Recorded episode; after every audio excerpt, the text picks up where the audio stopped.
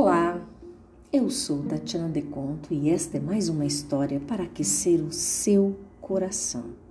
Hoje, uma adaptação de um texto do Museu de Porto Seguro, publicado no ano 2000.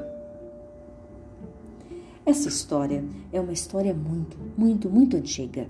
Ela foi registrada no ano de 1557 por Jean Dulery, um diálogo que ele teve com o velho índio Tupinambá. E o índio então lhe disse: Por que vocês, franceses e portugueses, buscam lenha tão longe para vos aquecer? Vocês não têm madeira em sua terra?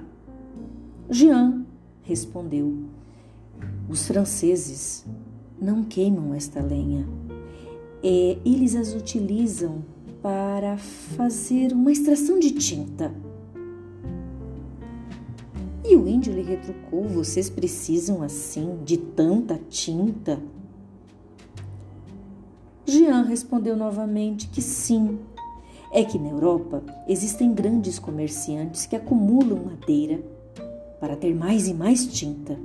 E o velho índio olhou para ele, olhando nos seus olhos, muito firme, estranhando aquela resposta, o porquê de tanta acumulação, e lhe disse: Mas esse homem tão rico de que você fala não morre nunca? Jean, não entendendo muito bem, lhe explicou.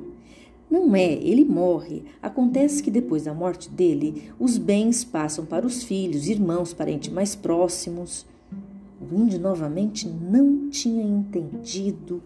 Com uma cara de dúvida, perguntou novamente: Mas a terra que os nutre não é o suficiente para alimentar os outros também?